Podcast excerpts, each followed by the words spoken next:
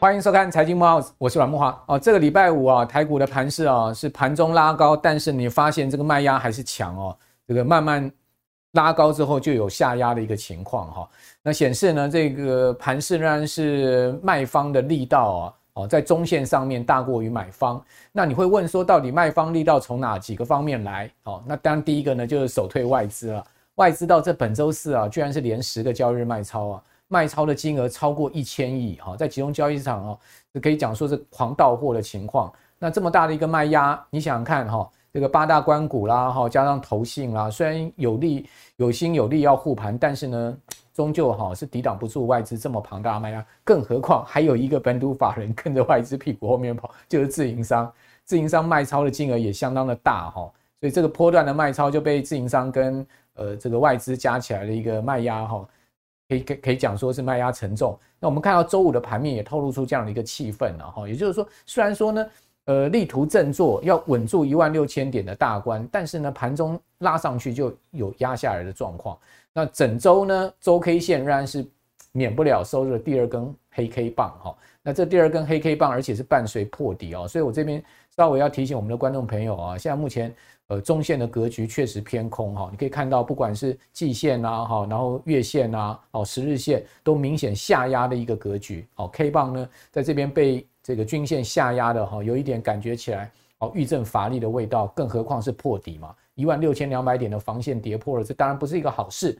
哦，那当然下面就是看一万六，甚至呢年线的一万五千八百点，我个人觉得年线比较可靠哈，主要原因是你看到年线是呈现一个很漂亮的上升的一个格局。也就是说呢，当年线啊这个上升的格局呢，它是具备实际啊真实的一个呃所谓支撑的力道。那一万六当然就比较是心理关卡，好，所以我我我比较倾向年线会是一个真真正最后的重大的一个防守关卡了哈。当然会不会跌到年线我不知道，好，我这边先不预设立场，我只是把现在目前呢周 K 线连二黑的格局啊啊这个呃跟各位来报告。那当然行情还是交由我们自己观众朋友来判断了哈。好，那另外一方面呢，我们可以看到，就美股也是疲弱。那美股疲弱哈，也很特殊。好，过去几个季度哈，我不知道观众朋友有没有发现一个很明显的现象，就美股都在财报公布的这一段时间呢，很明显的上涨。但你发现呢，这一次财报公布出来的一个情况啊，确实很不理想哦，美股是下跌的哦。哦，以科技巨头来讲哈，七大科技股就是从苹果到这个微软到谷歌到 Meta 哈到。这个亚马逊到亚马逊，呃，到到到这个呃辉达到特斯拉，你知道七大科技股过去两周这七家公司的股价市值蒸发超过一兆美金吗？这是一个不可思议的数字！一兆美金，三十兆台币，台股的市值集中交涨也不过五十几兆啊，蒸发了超过一半哦，这个台股的市值就这七档股票在过去两周哦。那你会发现，哎，其实他们财报公布之后，他们其实股价呢是持续疲弱的哦。除了几档特殊的这个巨头股，股价还能力争上游以外，看特斯拉公布财报不理想，哦，毛利大跌，哦，就一周特斯拉财报周可以跌掉十五 percent，哦。然后另外呢，你可以看到这个 Google 公布出来的这个财报哈不如预期，哦，不如预期，其实它。Google 不差哦，我跟各位讲，它的营收啦，包括它的获利都是超出预期的，但是坏了坏在这个 Google Google Cloud，这等一下跟各位讲，Google 连续两天重挫，财报发布之后大跌九趴，隔一天又跌了这个将近四趴，哦，盘中还一度跌六趴，哦，这个跌幅呢也不输特斯拉，对不对？哦，那这个你看到这两大巨头股价都塌了嘛，哈，另外苹果哦最近呢也深陷了这个呃所谓这个 Apple Watch 有可能哈。哦，不能这个不能，Apple Watch 有禁令的问题，哦，这个美国可能也要针对 Apple Watch 来调查，哦，它里面的一些 App 的装置这些问题了哦。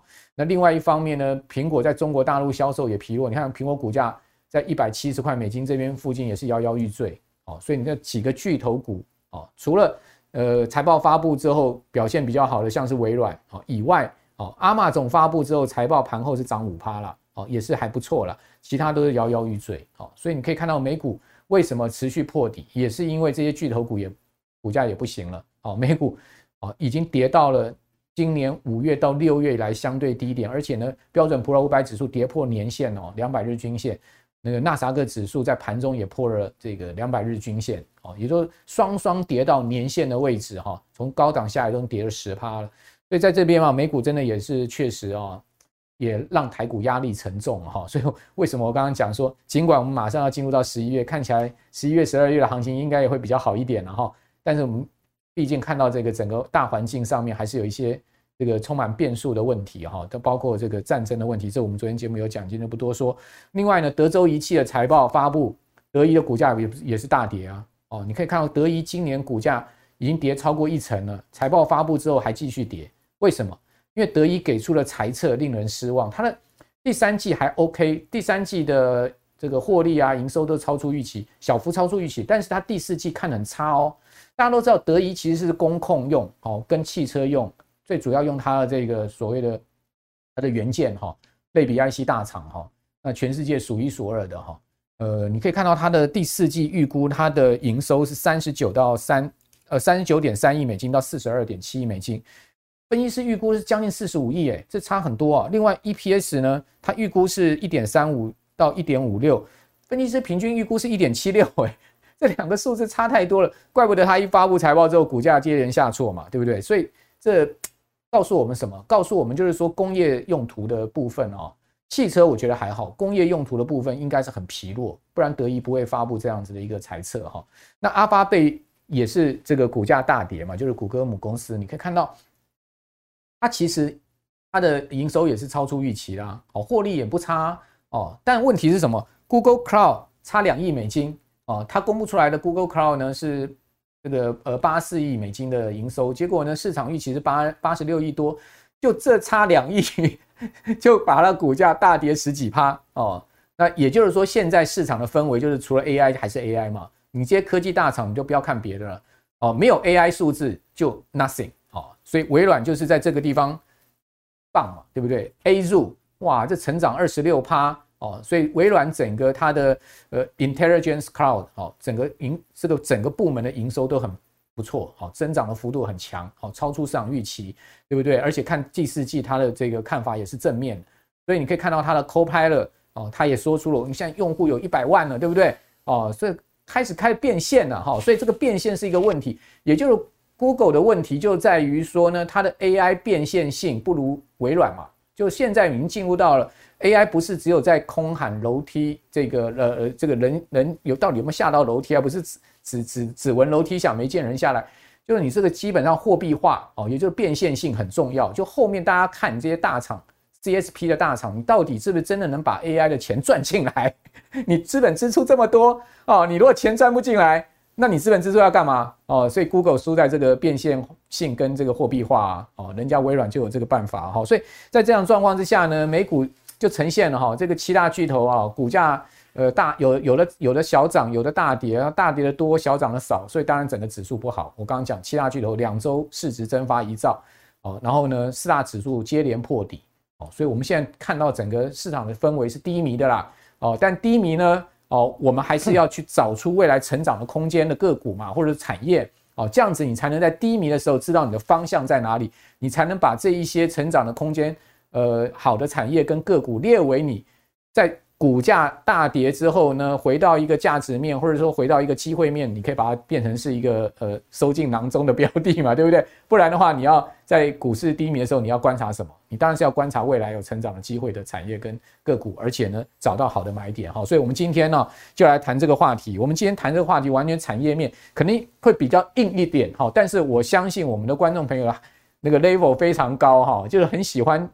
看一些比较知识面而且硬一点的东西，我觉得我们观众属性在这方面，所以我们今天特别哈哦，请到这个工研院的产科国际所的分析师哦张渊松哦渊松来到我们节目，渊松以前待待过见顶的哈，是直接在 PCB 厂这个大厂里面服务过哦，非常知道整个产业生态，而且现在目前专门在做产业研究跟资讯服务的哈，那我们请到他来告诉我们现在目前最新的趋势是什么？好，渊松你好，你好，主持人你好，大家好，好。那当然，这个大家要谈这个趋势跟方向，一定先要看这个呃龙头厂在做什么，对不对？呃，好，呃，台积电喊一句话，台积电说什么，就变成是未来的方向，大家都会很关注。为什么？因为台积电就是龙头嘛。台积电今天跟你讲细光子，没有人会怀疑为什么？因为是台积电喊的。如果是其他厂喊的，大家不当一回事。台积电说出来的，那就是一一定是一回事了哈。所以各位可以看到，这个台积电这些大厂都在布局细光，所以我们一定要瞄准这个今年啊，呃，可以讲说最近这个股市的热门题材。当然，我们今天呃比较不会去谈到个股的部分哈，我们主要产业面，让大家去联想一些这个投资的方向。在台积电喊出细光子，事实上不是只有台积电喊，你看到。全球所有大厂全部都要往细光子跑哦，哦，NVIDIA 哦，然后呢，Broadcom 哈，这个呃博通对不对？然后你可以看到像是呃这个 Intel 哦，Intel 发布财报之后，股价大涨七趴，Intel 不错，真的有有在追赶台积电的味道哦。哦，IBM 全部都在讲细光子，那很多人会问说，细光子到底是什么？我个人粗浅概概念就是。过去都是靠这个呃电在传输，我们现在要把它变成是光子传输了，变成是这样的一个简单概念。但真正的这个细光子到底是怎么运作，以及呢细光子之后所谓的共同封装 CPU 到底是什么？我们今天要请到袁松来好好告诉我们哈。这个台积电喊出来，大家都。就开始很注意了，对不对？哦，这细光子就是因为台积电一喊出来，哇，市场就整个热起来了嘛，对不对？没错。好，所以到底什么是细光子？大家看 AI 四五七这个时候一个方向，嗯，看 AI 其实今年算是一个很真的很热门的话题，科技也非常喜欢，因为 AI 可以终于可以把之前我们业界发明的一些黑科技压箱宝，终于的可以拿出来用。嗯嗯。那主要是 AI 呢，它因为应应用面拿起来，那目前大家可以，如果是关注 AI 产业的话，可以朝三个方向去、嗯、去发诶、欸、去搜寻。对，第一个就是运算力，再就是 AI 诶、欸、伺服器的传输力，嗯，那再就是散热力。那我稍微简单介绍一下。那运算就很简单，就是我今天要 AI 够快够强的话，我运算就要提升。对啊。那运算提升的话，那现在这个比较简单。那在传输力的话，就是说比。简单来讲，我建一个一个很好的工厂，我做产品又快又好又多，但是我要想办法把它送出去。嗯，那这个送出去就是要靠运输，那就是我们谈到的运输力。运输力的话，特别是今天在于 AI 的要算的东西很庞大，然后如果说今天 AI 传输的速度没办法很快的话，我们就觉得它不够力，使用体验使用体验就很差，东西只停留在工厂，没有 deliver 到消费端，所以。他会发现，大家哎，以前四百 G，现在大家有喊八百 G，也是一 T 一点六 T 以上，所以就是传输力对有呃 AI 的发展其实是有关联性的。这两个呃，我们刚才讲到就是运算力跟传输力，大家就是散热力。散热的话，可能大家会比较不会那么在意，不过它对于 AI 来讲，甚至整体的数据中心的发展，其实是很重要、很重要的。比如就是因为现在我们要去堆叠那些运算力运。那这些传输力的话，其实我们是靠一台一台主机去把它堆叠起来的。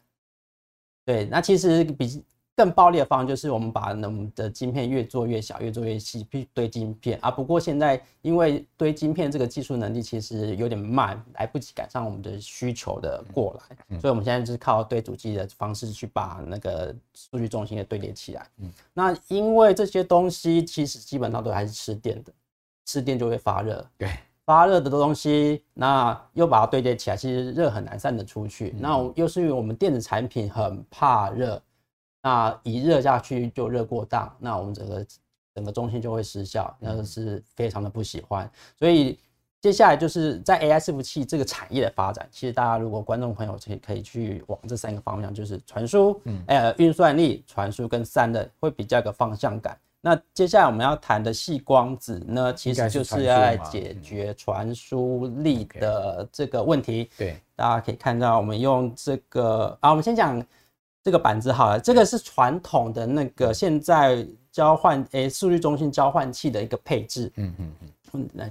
下。OK 好，呃，我们现在这是一般数据中心会有一个专门的运算中心，对，运算中心是目前是用系做半导体，那这边是用电来做传输的讯号，运算中心算出来的东西，那我们透过交换器，交换器的功能是大家可以想象一下，就是说，嗯，我今天数据要如果没有这个交换器的话，数据就像一一团数据要送出去，会交通打劫，会踏掐，嗯，所以我们就需要靠 交通警察或者是移交，就是交换器这个功能去帮忙把数据分配。哦，你今天走这边，走不走这边这边，这样会比较顺畅，比较快，这是交换器的功能。那交换器，我们现在有发现，科技在传输资料的话，有分电。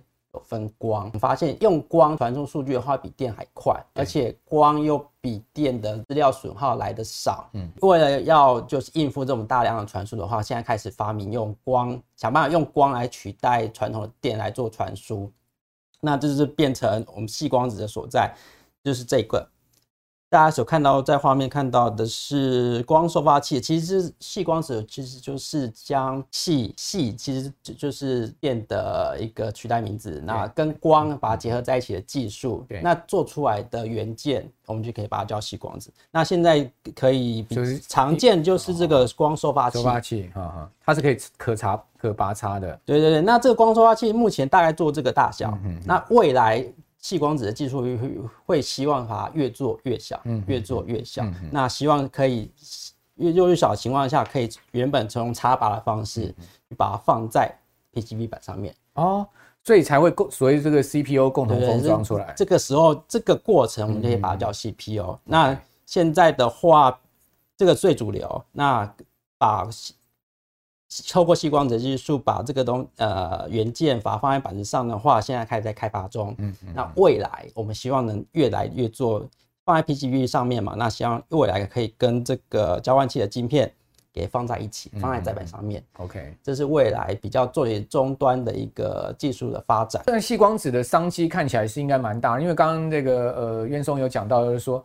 基本上电子的传输啊，有它一定的速率的限制嘛，哈，这个进入到光传输的话，当然快速，而且呢，呃，很适用在未来哈，整个 AI 哦，这个越来越普及的所谓高效运算的这样的一个市场上面，所以各位可以看到哦，这个市场的规模的想象空间很大了哈，所以股票基本上也是因为想象空间而炒作出来的嘛，大家可以看到，呃，这个二零二一年市场规模是一点五二亿，好，基本上一点五二亿的市场规模非常小了哈。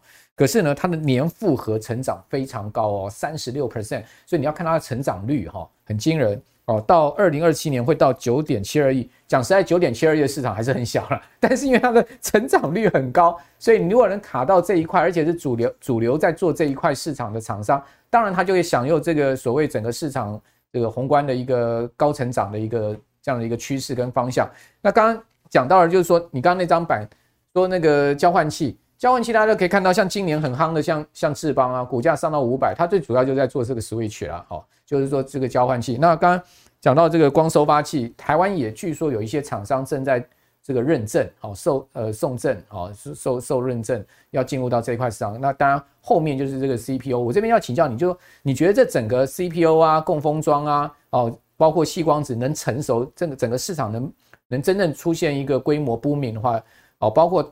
这个台厂现在目前送认证啊，他们的呃未来真的能得到这个国际大厂认认可，然后能出货，大概要到什么时候呢？呃，比较明确的话，大家可以先看一下八百 G 什么时候流行。八百 G 应该现在市市场说是明年吗？是有机会，有机会，有机会可以开始慢慢成长。如果八百 G 开始变成一个主流的话，那个细光子跟 CPU 应该就会浮上台面。OK，它最主要还是要靠八百。嗯，对对对，时间我们大概抓可能。最快到二零二六年左右，二零二六年最快哈，所以说你看，明年才二零二四，还有二零二五跟二零二六，所以呢，市场题材已经先先先炒作起来了哈。那当然，我觉得这边也要提醒大家，就是股价炒高了，你要小心追高的风险。然后，因为毕竟刚刚也谈到了，真正市场规模要成熟，要到二零二六年，它看的是一个非常长期的。而且，就算成熟，我们刚刚讲，它其实到二零二七年市场规模也不是十亿美金啊，哦，就是。这个呃成长率虽然很高，但是市场规模还是有限。好，那回到就是刚才讲到八百 G，八百 G 现在目前不是一个主轴哈，主轴是这个一百 G、四百 G，是一百 G 跟四百 G 这种所谓的交换器的以太网路铺哈。那现在目前是使用铜线传输嘛？哦，那铜线传输有什么样的优势？低成本，然后它的速率也是不错哦，这个具有这个速率的优势。但因为未来整个进入到 AI，刚刚谈到了就是说。AI 就是说最重要在传输散热，还有就是这个计算力的部分。你计算力提高了，你终你终究要把它传出去。所以呢，这个未来的算力更精准的情况之下呢，我们也要伴随更高速而且快速的传输，所以要进入到所谓的八百 G，对不对？就你刚刚所讲。但问题是什么？进到八百 G 你不能用铜线呐，哈。问过去你一百 G、四百 G 可以用铜线，但是你现在不能用铜线。好，也就是说铜退光进，铜退光镜这个概念就出来了。哦，因为你在八百 G 你用铜线会出什么问题呢？第一个。频宽会不足，第二个呢，信号衰减，嗯、第三个你又耗能又高，好，还有呢，你相对成本也高的一个劣势，所以呢，铜退光镜就变成是现在的主轴了，对不对？没错。所以你觉得，所以你刚刚讲说铜退光镜真正要整个成熟，八百 G 要先出来，对，对不对？然后呢，八百 G 明年有机会，所以到明年八百 G 才有机会啊，所以可见真正看起来整个。趋势跟方向到二零二五、二六年才会成熟吗？差不多，差不多。要克服的技术还蛮多的。嗯，我刚才提到，就是我们细光子技术是希望把这个东西越光束化是越做越小嘛。可是因为光学元，它还需要很多光学元件，光学元件要萎缩的技术其实没有像半导体细光半导体那么的那么的厉害。嗯，所以它要慢慢萎缩的到放进去 PCB 板呢，其实还有一段距离。那终端终端目标放在跟载板放在一起的话，那可能有更长远的时间了。那为什么是希望会是八百 G 的市场先出来？因为有有了那个市场需求，那个技术才会有 push 的动力才会比较挺快。嗯，这主要是这个原因。好，我我看到这个业界现在目前认为，就是说细光子题材最受惠是台积电跟日月光嘛。哦，是这两家公司。那另外呢，就是说国际大厂像辉达啦，呃，还有这个 Intel 啦，还有 IBM 啊，还有那个 Broadcom 都积极在投入这一块。好，那包括台积电也在跟他们合作在这一块上面。那台湾这些呃相关的供应链有什么机会呢？台湾相关供应链的话，目前机会其实还都在发展中。技术语带保留哦，没错，对，技术能力其实都在刚才主持人讲那些大厂上面，对，他们会是比较主要的指标。台厂的话，以目前所知的市场资讯，其实都有在试验，嗯，那其实都还是在打样当中。好，那我们当然希望台厂能急起直追，对不对？好，没错没错。问题是说有这些大厂在前面啊，挡着他们啊，那但台厂大厂机会在哪里？我们也要持续观察。好，那另外我们刚刚讲说，真正成熟的是什么？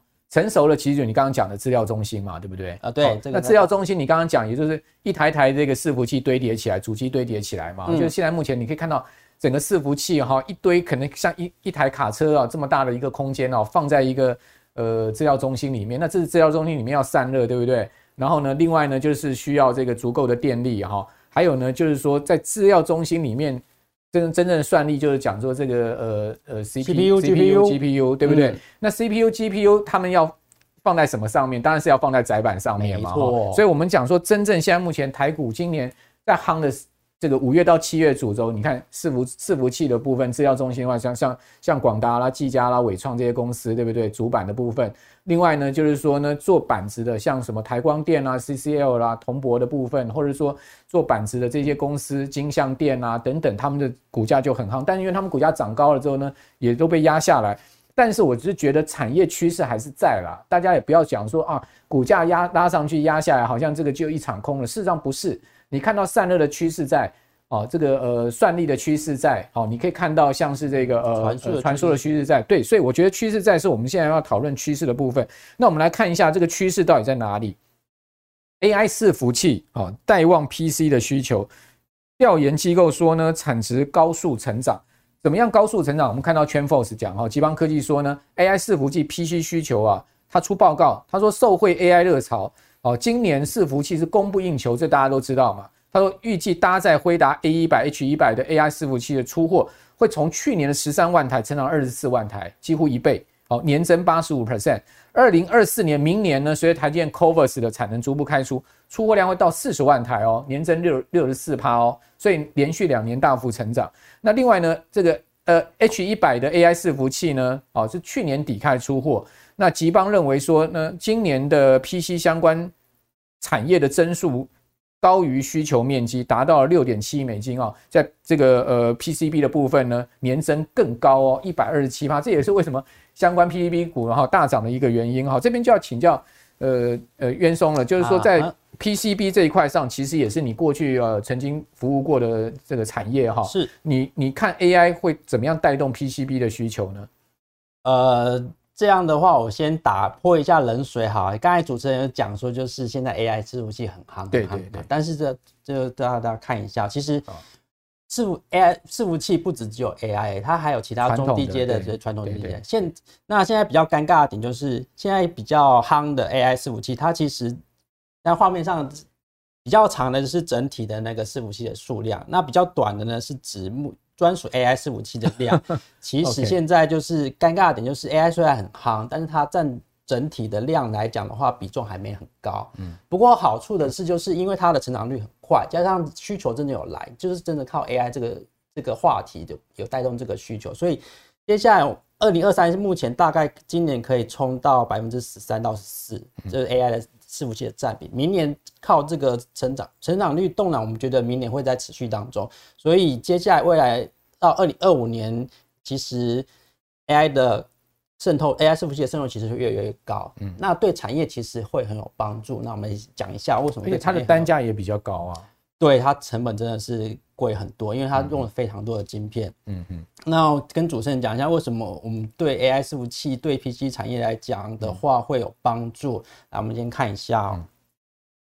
这个是目前 AI 伺服器在对 PCB 产业来讲比较重要的核心零件哦。首先就是 ABF 载板，对，因为因为伺服器会有用到 CPU 跟 GPU，目前晶片的封装还是用 ABF 做封装，星星啊、南电啊、景硕他们在做的，没错。然后特别是因为 AI 伺服器它需要它比较特别，就是它靠 GPU 去做运算，它 GPU 的颗数会很多，待会我们会有看一下。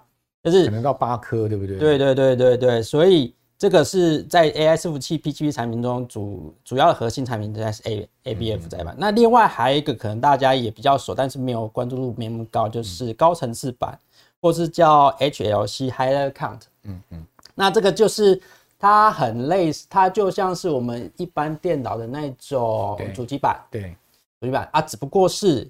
我们刚才提到，就是我们现在为了要运算力，我们现在就是要需要很多主机把它堆叠在一起。嗯，那要堆那么多主机，那么多元件，所以我们的那个主机板会做在伺服器上面，会越做越厚，越做越大。OK，那越做越厚，越做越大，当然就是它可以放很多很很差很多元件在上面。还有一个用意就是，当我的板子很厚了，像这么厚的四十几层以上的话，其实它它对它可以。呃，放很多铜进，它的铜含量会很高。嗯，那这有个好处，就是因为铜它可以帮助散热。哦，所以那个对本身也是一个散热。对对对对对对对。所以这种厚大板在伺伺服器上面设计其实是有蛮多好处的，但相对来讲，它的难度会比一般做简单的多层板，那传统硬板或车用板那些会难非常的非常多。要高达你刚刚讲四十层，对不对？对对对对，它它的难度其实是蛮高的。嗯嗯。那我们接下来看一下，现在台湾在做伺服器的啊，我们看这张好了，嗯，这张是呃，目前台湾的整整体 PCB 的产值跟在相关做伺服器的部分啊。那我们先看产值很大哦，将近八千亿台币耶。我们先看圆饼图啊，这个产值是今年我们预估台湾 PCB 制造产值大概七千六百九十三亿。嗯嗯。虽然数字很大，但是跟去年比的话，其实衰退很多了。哦，是吗？对对，去年大概多少？大概有九千多。哦，主要也是因为传统没错衰退啊，不是衰退原因其实是大环境影响，因为因为台湾在做 PCB 产业还是是以手机跟电脑它占比较多。对，那刚好这两个产业这一两年都是重灾区。对啊，像这个礼拜台俊公布出来的 EPS 就腰斩了。对不对？你刚刚讲台军，台军就是做这个手机 PCB 的，没错，没错，没错。对，但是是，但是以今年我们评估来讲的话，台湾在做伺服器的厂商应该有百分之七部分，大概占整体来讲百分之七，那占比还是不高嘛？这呃，其实不高，对，就是刚才符合大家等于一千亿左右，呃，也应该是还不到五百五百对，五百多五百多，对对，十趴才一千亿，所以。所以刚才跟前面跟大家讲，所以虽然新闻话题很热，但是其实目前 对对这个产业来讲的那个动能贡献，其实没有想象中那么的可观呐。不过我们看的是，就是它等它到未来那个渗透率越来越高的时候，其实再加上台湾在这一块它的技术掌握力，其实算是有口碑的。那我们先看一下，那在伺服器这边。台湾在做伺服器的话，最多最多最多是做我们刚才谈到的是 High count 的部分。对，那这是占比做最多，但其实就是做 ABF 载板这一块。嗯嗯。那以 High count 的部分的话哦，就大家常常听到，包括像金像电啊、尖鼎、汉语波的、博智等，这些就是做那个多层板，嗯，很知名啊。对。也很厉害的厂商，像金像电最主要也是做伺服器的。对，金像电如果以这整块来讲的话，金像电就是做最多的，伺服器是做最多的。对，那接下来就是窄板的部分，算是台湾做第二大。那虽然呃，所以为什么没有像多层板做那么多？是因为其实窄板这一块还有国外竞争的其实非常强劲，像日本的 EPDM 那个啊，其实。能力很强，那只是日本刚好在产业发展没有做多层板那么多，所以这一块台湾做比较多。窄板的话，竞争的比较强，嗯嗯。但是呃，我们技术力还是有够。那特别是我们有几家有跟那些主持人刚才讲国际大行有长期合作，其实是有呃优势的。嗯，像星星就跟 Intel 合作啊，啊对，合作蛮多。不过星星我看他这个礼拜法说把景气看的也不好啊，像星星的张张总就讲说。他们觉得这个整个景气要到明年下半年才会好，六七月，所以看起来就是你蛮符合你刚刚所讲的这个现在目前的这个状况。今年是衰退很多，对不对？哦，对啊。明年其实要真的要好，可能也要到明年。应该这样讲，明年其实几个几个利基系的市场应该是会好的，只不过因为你看到就是占比就对，占比就只有七趴，对对。那伺服器就七趴，其实伺服器对基金的占比其实不是算很明显，对，而且 AI。伺服器占整个伺服器的比重又只有十几啊，没错，所以你算下来，你就知道那个真的就是个个位数了。所以有新闻，但是可能要再多等一点点大家时间，才才会看到有比较明显的发展。观众朋友，我们今天没有要泼大家冷水哈，我们其实今天最主要是要告诉产业现况。呃，因为大致上其实各位常看呃电视啊，或者是说呢，其实你听节目啊，各方面就是说你搜寻资讯都比较片段啊。我们今天把产业讲清楚。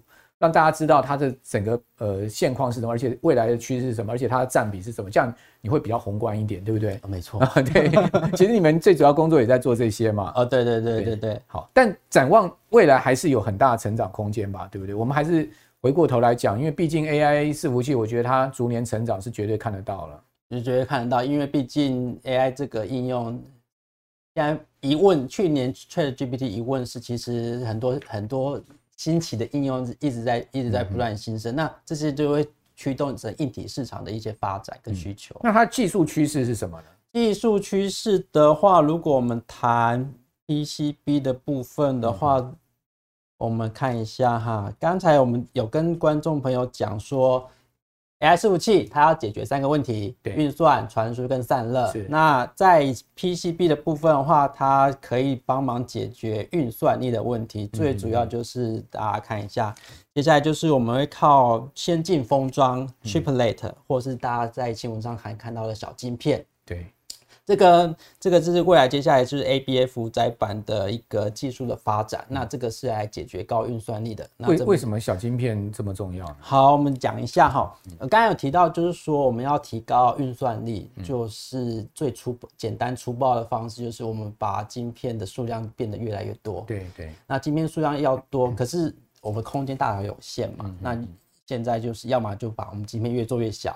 越做越小，就是线宽要越来越小。对，那可现在这个进展有点慢，嗯，需求来了，所以另外变动方式，我们将晶片我们就放多一点，嗯，但放多一点要怎么放嘞？如果放远一点，我们传出我们传出去一长，那个讯号就会损耗，又传出又慢，所以我们要放就把它放在一起，嗯，放在一起，那放在一起又。之外，我们还想办法，就是把它放在上面，堆叠堆叠起来。所以，像接下来大家会常听到，就是 Chiplet 啊，或像是二点五 D、三 D 封装，就是类似这种概念。我们把不不同的功能晶片，我们把它想办法集中整合在一起，就所谓的一直整合封装技术。那整合空间如果不够，我们现在把它再把它堆叠在上面。嗯嗯嗯。那这样子的话，就是我们以后会就是利用这种技术，会产生一个多功能的单晶片的设计。嗯，那这样的设计的话，其实对于只要现在我们的封装还是用到窄板的话，嗯、那其实是对窄板是有帮助的。原因是在于就是说每个都要窄板。原的原因在于就是说，今天我的东西我要放的东西越来越多了，对，那是不是我下面的窄板的面积大片一点，要大片一点？对，好，这是一个，我面积会变大。再就是，呃，我上面东西多了，我每个东西都要东讯号传输吧？对，那怎么办？我是我就是要想办法把我的。呃，我假如今天五个晶片，我今天变成十个晶片，再加上其他元件，那我的讯号传输的数量是要变两倍。嗯，那对于窄板来讲，我要怎么去增加两倍的线路数量？对，要么我就把我的线宽线距做得很细。嗯嗯嗯。那这样也跟刚才晶片我们谈到会有一个问题，就是我的技术能力可能还跟不上。啊，对对对。那再不然，我们就是线路变细，我们再把层数变多。我层数变多的话，我多好几层、好几层，那我就可以容量更多的线路数量。嗯，所以像这种先进封装的技术，它其实可以帮助那个 ABF 的载板，它的面积会变得比较大，嗯，然后它的层数会变比较多。当然，它当然是线路宽、线距也会更更的缩小，所以良率也会变差一点点。所以这一来一往，面积、层数、良率又降低，所以它对那个窄板的需求其实是增加很多的。嗯。而且不光是这是只是因为只是设计上的需求呃提升的增加，我们还没有提到说未来 AI 伺服器的台数提升的时候，上面的窄板其实也会跟着增加。那就是其实我们单位啦，对 ABF 载板未来其实是长期是乐观的，嗯，不能说卡是乐观的。Okay, 好，对对对。那主要事情就是真呃。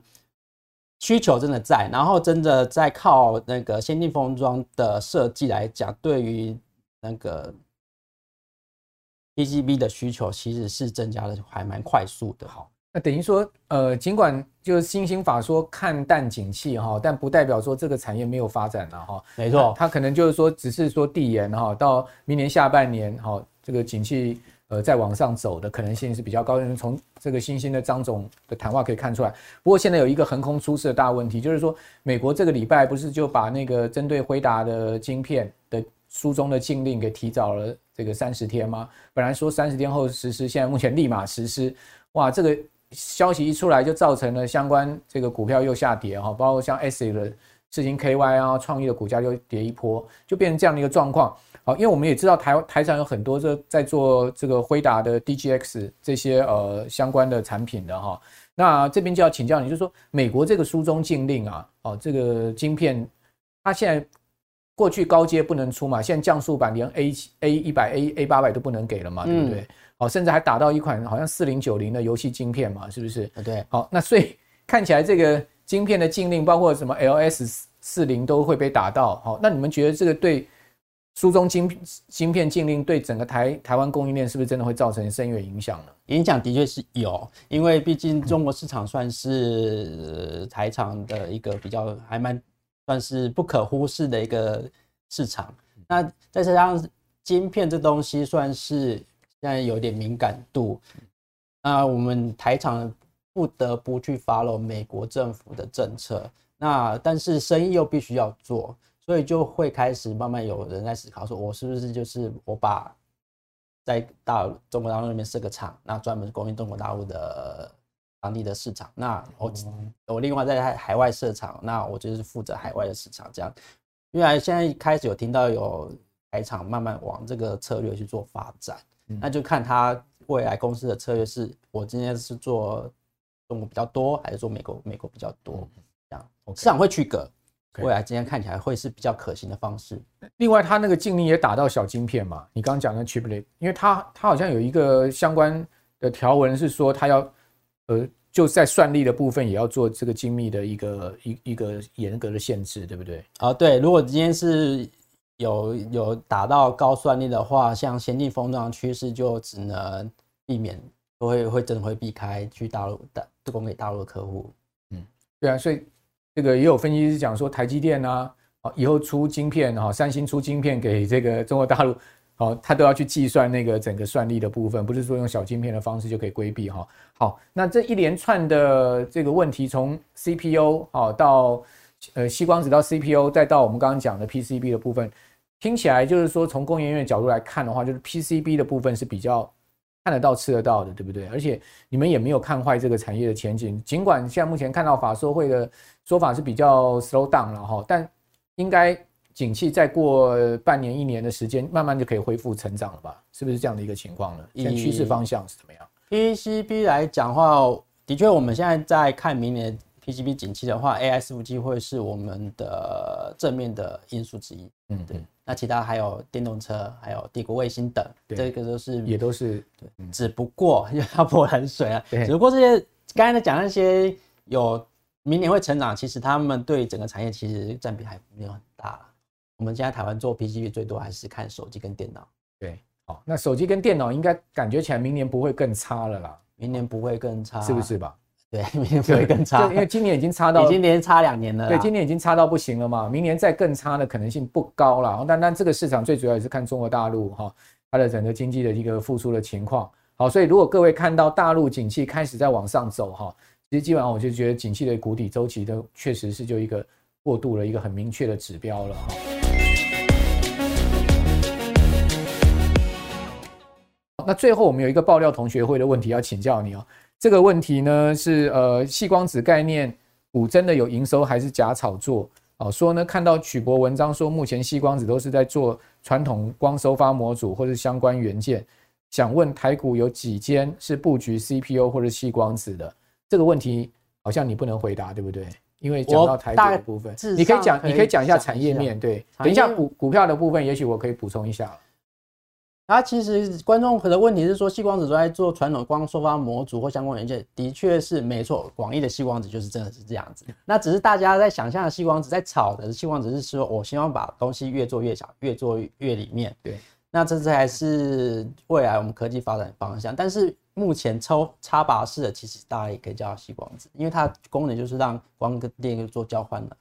哦，的确是有了。的确是传统也算是细光子的技术，只是说它比较大的一个光收发器。对对对对对，然后它的传输度没像没可能没到运到八百 G 那么的厉害。对，那将来当然最主要就是还是要把它封装在一起哈，就是所谓的共封装技术。那至于说个股的部分哈，其实大家看完我们这一集大概心知肚明了啦，也很清楚了，就是说整个产业还没到 booming，而且占比又很小，尽管成长呃力道很强，但是呢。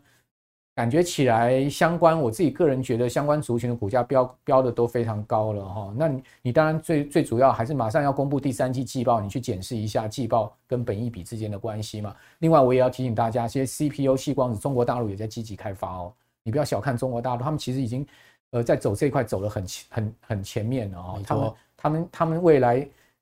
的这个呃发展也是很大的哈，也就是说台不是只有台厂通吃的市场哈，不要误会自己说这个是只有台厂有技术，但我知道中国大陆也发展的非常积极哈。好，那今天非常谢谢工研院的呃张元松分析师来到我们的节目，你是第一次来我们节目啊，没错，感觉起来有点紧张，不过以后多来就会生 一回生二回熟了，好不好？好好好，我我们还蛮需要产业这个深度分析的哈，因为我觉得呢，就是我们其实对股票的研究或者产业研究，我们应该要真正深入去研究这个产业的真正概况啊，哈，不要是只是看个表面浮面，然后呃跟随着市场的题材啊去追逐股票，那往往大家会吃亏。我觉得我个人有这种经验，你应该有这种经验嘛。所以回到就是说今天的题目，虽然从产业面出发，没有带到太多个股啊，什么技术分析这些都没有，但问题就是说呢，这才是扎扎实实可以让我们的观众朋友哈真正去进入到这个产业，而且呢去呃深入。哦，同时呢，可以开启你更多研究方向，以及呢，去对照一下相关投资标的的一个好机会嘛，不是这样吗？好，那我们今天的节目就到此喽。哦，谢谢大家收看，我是阮慕驊。如果你喜欢我们财经慕 House 的话，请记得六日早上准点收看我们节目之外，把我们节目介绍给您更多的好朋友。我们下次见，拜拜，拜拜。还有你绝对不能错过的当冲全攻略与存股月月配战。大家好，我是百亿操盘手陈荣华。本次我与轻松投资学院合作，开设了台股投资的全系列操盘课程，课程名称叫百亿操盘手股市独门三堂淘金课。全系列课程分为初、中、高三种阶段，总共带来八大投资主题。三阶段的课程设计，要让完全不懂投资的小白到似懂非懂的投资大众，甚至熟悉投资的专业操盘人，每个人都能够选择适合自己程度的课程来学习。而且最棒的是，每一个阶段课程内容中都会教同学们几招可以直接实战的操作获利方法，让你学习不花冤枉钱啊，学得到也赚得到。首先，初阶淘金课程的设计针对小资族、投资小白，老师将带你破除市面上的投资迷思，并且快速的建立正确的投资观念，教你如何善用市场上的投资工具，找出高胜率的获利攻略，让小资族不用借钱也能运用投资工具，从高价股中赚到钱。接着，中阶淘金课的同学将进阶学习到跳脱散户思维的各种投资攻略与对盘势趋势的判读方法，并教你专业操盘人使用的筹码追踪方式与个股合理股价算法，还有你绝对不能错过的当冲全攻略与存股月月配战法。学习到本阶段的你，投资程度就已经超越市场七十趴的投资人。最终高阶淘金课程将是你成为操盘手的必胜最后一里路。市场上的老师都在教你如何获利，我却要教你如何停损，让你的投资知识更全面，同时交易策略也将更完善。最后运用葛兰碧八大法则，加上 Davis Box 交易模型，套上神奇凯利公式与各指标，创造出一套超高胜率的交易系统，打造你专属投资舒适圈，并成为市场上少数的赢家操盘手。想学台股投资，想要获利，我陈荣华在台股投资路上累积了超过三十多年的经验与实作，将毕生的操盘精华全收录在此次。百亿操盘手的股市独门三堂淘金课，欢迎你来轻松投资学院与我一起共学